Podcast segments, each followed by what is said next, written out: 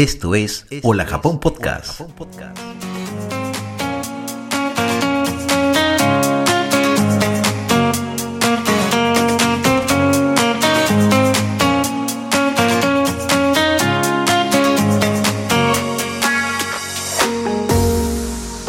Muy buenas amigos y bienvenidos al quinto episodio de la segunda temporada de Hola Japón Podcast, el programa donde hablamos sobre Japón, su cultura y la vida de sus habitantes. Japón, como todo lugar, tiene sus luces y sus sombras. Te invito a que juntos lo descubramos. Mi nombre es Roberto Watanabe y soy un ciudadano del mundo que nació en Lima y que reside más de la mitad de su vida en la ciudad de Nagoya, capital de la prefectura de Aichi, en Japón.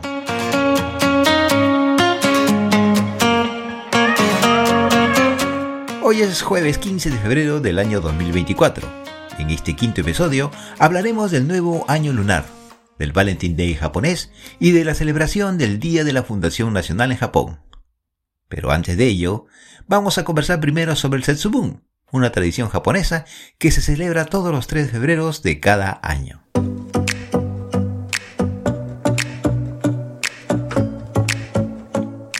Bien, ¿y estamos listos? Toma asiento, coge una taza con café o té, un vaso con agua refresco, ponte los audífonos y si estás manejando, ten cuidado. ¡Empezamos!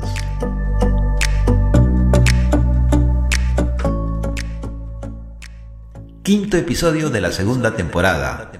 El año del dragón.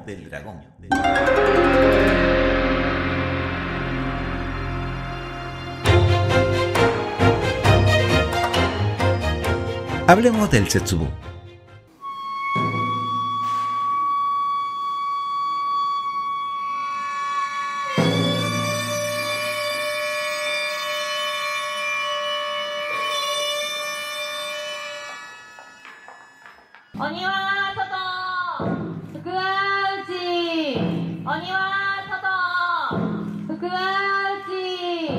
Oniwa Soto Fukuwa Uchi esa es la expresión en japonés que se utiliza en el Setsubun para ahuyentar a los demonios y los malos espíritus arrojándoles granos de soja, frijoles, judías o habichuelas, según como tú le llames en el país donde naciste.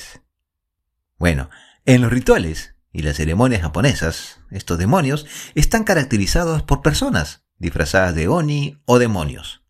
Por ejemplo, en los centros educativos japoneses son los profesores hombres que se disfrazan de oni y son perseguidos por los niños quienes le arrojan esos frijoles. A esta actividad se le llama mamemaki. La palabra setsubun significa literalmente separación de estaciones y se refiere específicamente a la finalización del invierno y el inicio de la primavera. Con el mamemaki, o sea, el arrojar esos granos, se simboliza también la expulsión de toda la maldad del año anterior y alejar los demonios del nuevo año.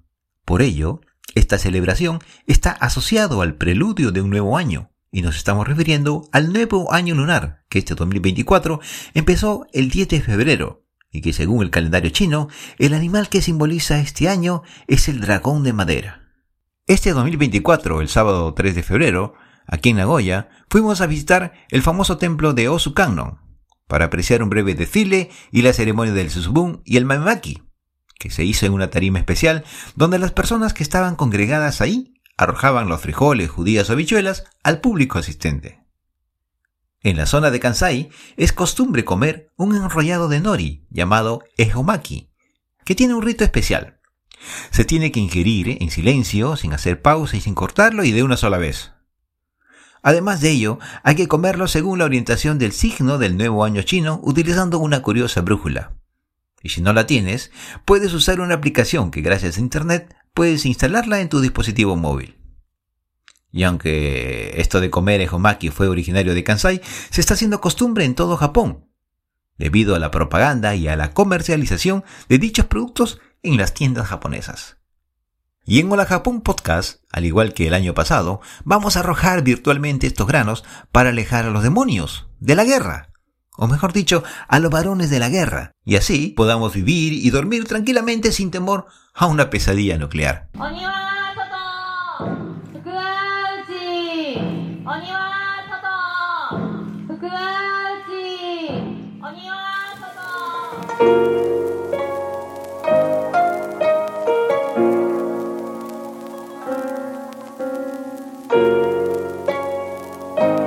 El 10 de febrero de este año se dio inicio a un nuevo año lunar.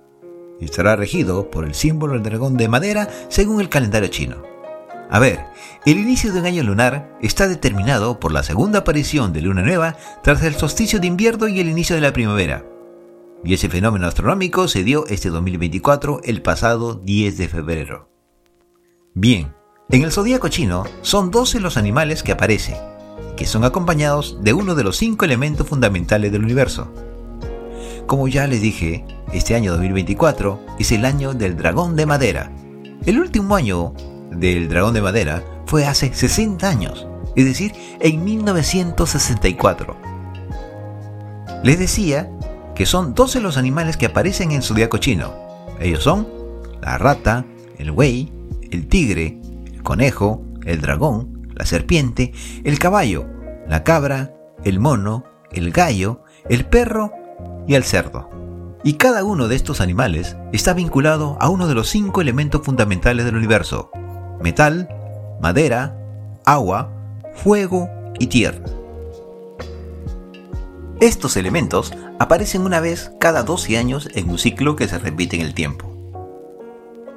El Año Nuevo Chino se conoce comúnmente como la fiesta de primavera en China, ya que marca el final del invierno y el inicio de la primavera. También en varios países de Asia Oriental y del sudeste asiático se celebra el mismo acontecimiento, es decir, el inicio del año lunar, y las celebraciones varían según las distintas culturas y países. Esto es debido a la gran influencia histórica de China en los países de la región.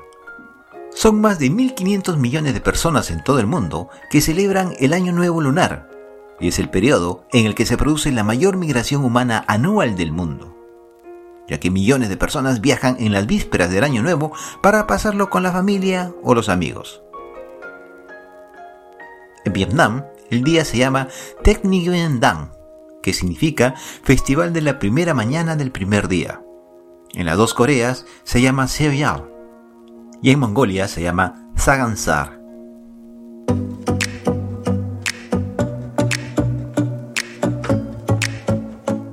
El pasado 11 de febrero fue un día feriado en Japón, ya que se conmemoró el Día de la Fundación Nacional o llamado Kenkoku Kinembi, donde los japoneses celebran la fundación de la nación y de la familia imperial por su legendario primer emperador, Jinmu.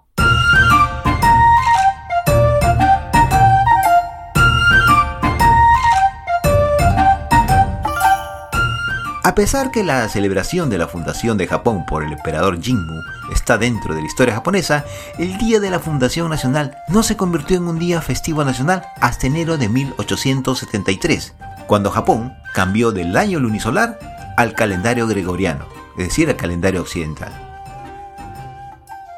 En 1872, la fiesta fue originalmente establecido para el 29 de enero de 1873, que casualmente coincidía con el inicio del nuevo año lunar de ese año.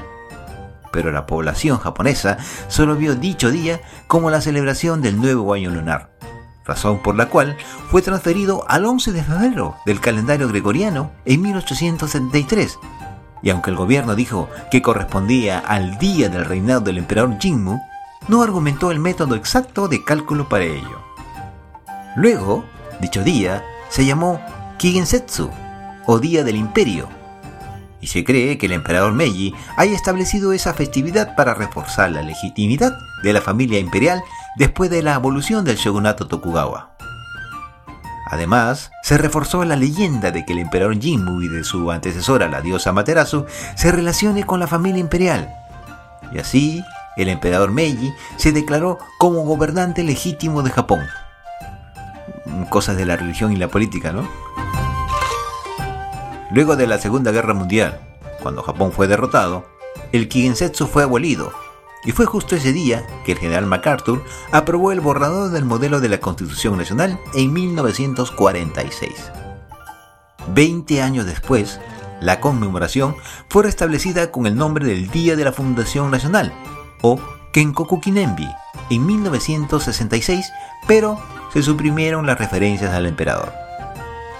Es así que todos los 11 de febrero se iza la bandera japonesa en los establecimientos oficiales del gobierno, celebrando así el Koku Kinembi, o Día de la Fundación Nacional de Japón.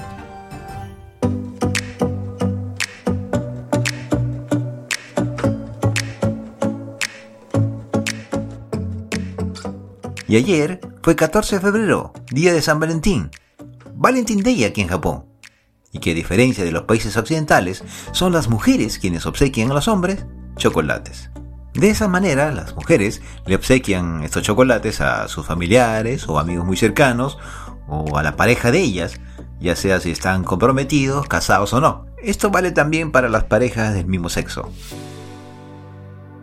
El Merry Christmas, el Valentine Day, así como la fiesta de Halloween, son eventos que se han asimilado de Occidente, es decir, se han importado, más concretamente de los Estados Unidos, y han echado raíces en Japón, promovidos por la industria y el comercio. Dichos días son días muy productivos para las tiendas y restaurantes en todo el archipiélago japonés. Así que ayer yo recibí de mi esposa y de mi hija unos deliciosos chocolates. A mí me encanta el chocolate, tengo que confesarlo, ¿no? Por eso que los 14 de febrero son uno de los días del año que espero con muchas ansias. Pero eso no queda ahí, porque el siguiente mes, el 14, es el White Day, o el Día Blanco, donde ese día ahora somos los hombres quienes tenemos que devolver los regalos a ellas.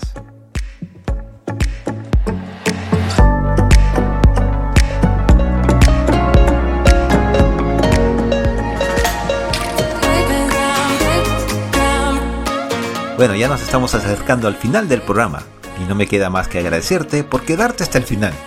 Si te ha gustado este episodio o cualquiera de este podcast, coméntaselo a tus amigos y compártelo. Si quieres contactarte conmigo, puedes hacerlo a través de la aplicación Telegram.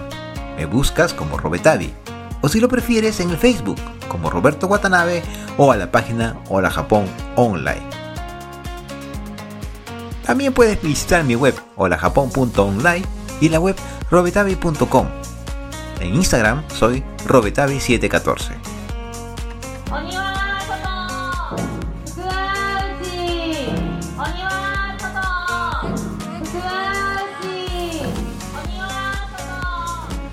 Desde la ciudad de Nagoya, capital de la prefectura de Aichi en Japón, les habló Roberto Watanabe.